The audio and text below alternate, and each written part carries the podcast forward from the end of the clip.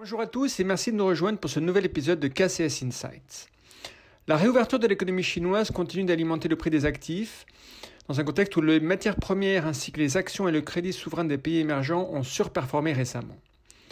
Les indicateurs de mobilité restent bien orientés en Chine et suggèrent des perturbations limitées de l'activité économique en janvier.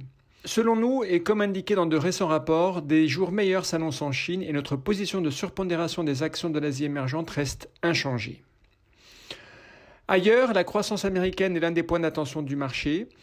Les conditions économiques rapportées par les banques régionales de la Réserve fédérale signalent une résilience de l'activité économique, mais la publication plus faible que prévue des ventes au détail de décembre a entraîné les marchés boursiers américains à la baisse la semaine dernière. Nous concluons que le tableau est meilleur que ce que les chiffres globaux suggèrent. Et une idée d'investissement associée au ralentissement de l'économie américaine est de prendre position sur la probable pontification de la courbe des taux américains à l'avenir. La partie courte de la courbe a baissé ces derniers temps dans un contexte où la Fed se montre assez pragmatique et moins préoccupée par l'inflation que la BCE.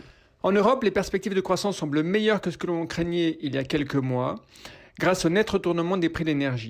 Nous continuons à préférer les actions européennes aux actions américaines pour des raisons de valorisation et de dividendes plus élevés. Avec cette idée d'investissement, nous prenons également position sur la baisse probable de la prime de risque géopolitique pour les actifs européens. Notez qu'il ne s'agit pas de parier sur la résolution du conflit, du conflit entre l'Ukraine et la Russie, qui est imprévisible. Notre idée implique essentiellement de reconnaître que le canal de transmission de la géopolitique au marché européen a été rompu avec succès par l'accord sur le plafonnement des prix du pétrole et du gaz entre les États membres de l'UE à la fin de l'année dernière. Du point de vue politique, l'éditorial de Charles Michel publié il y a quelques jours vaut la peine d'être lu, Going Big for EU Industry, et confirme que des thèmes tels que la sécurité énergétique et les métaux stratégiques seront définitivement séculaires dans le contexte de la transition verte et des investissements massifs qui y sont associés.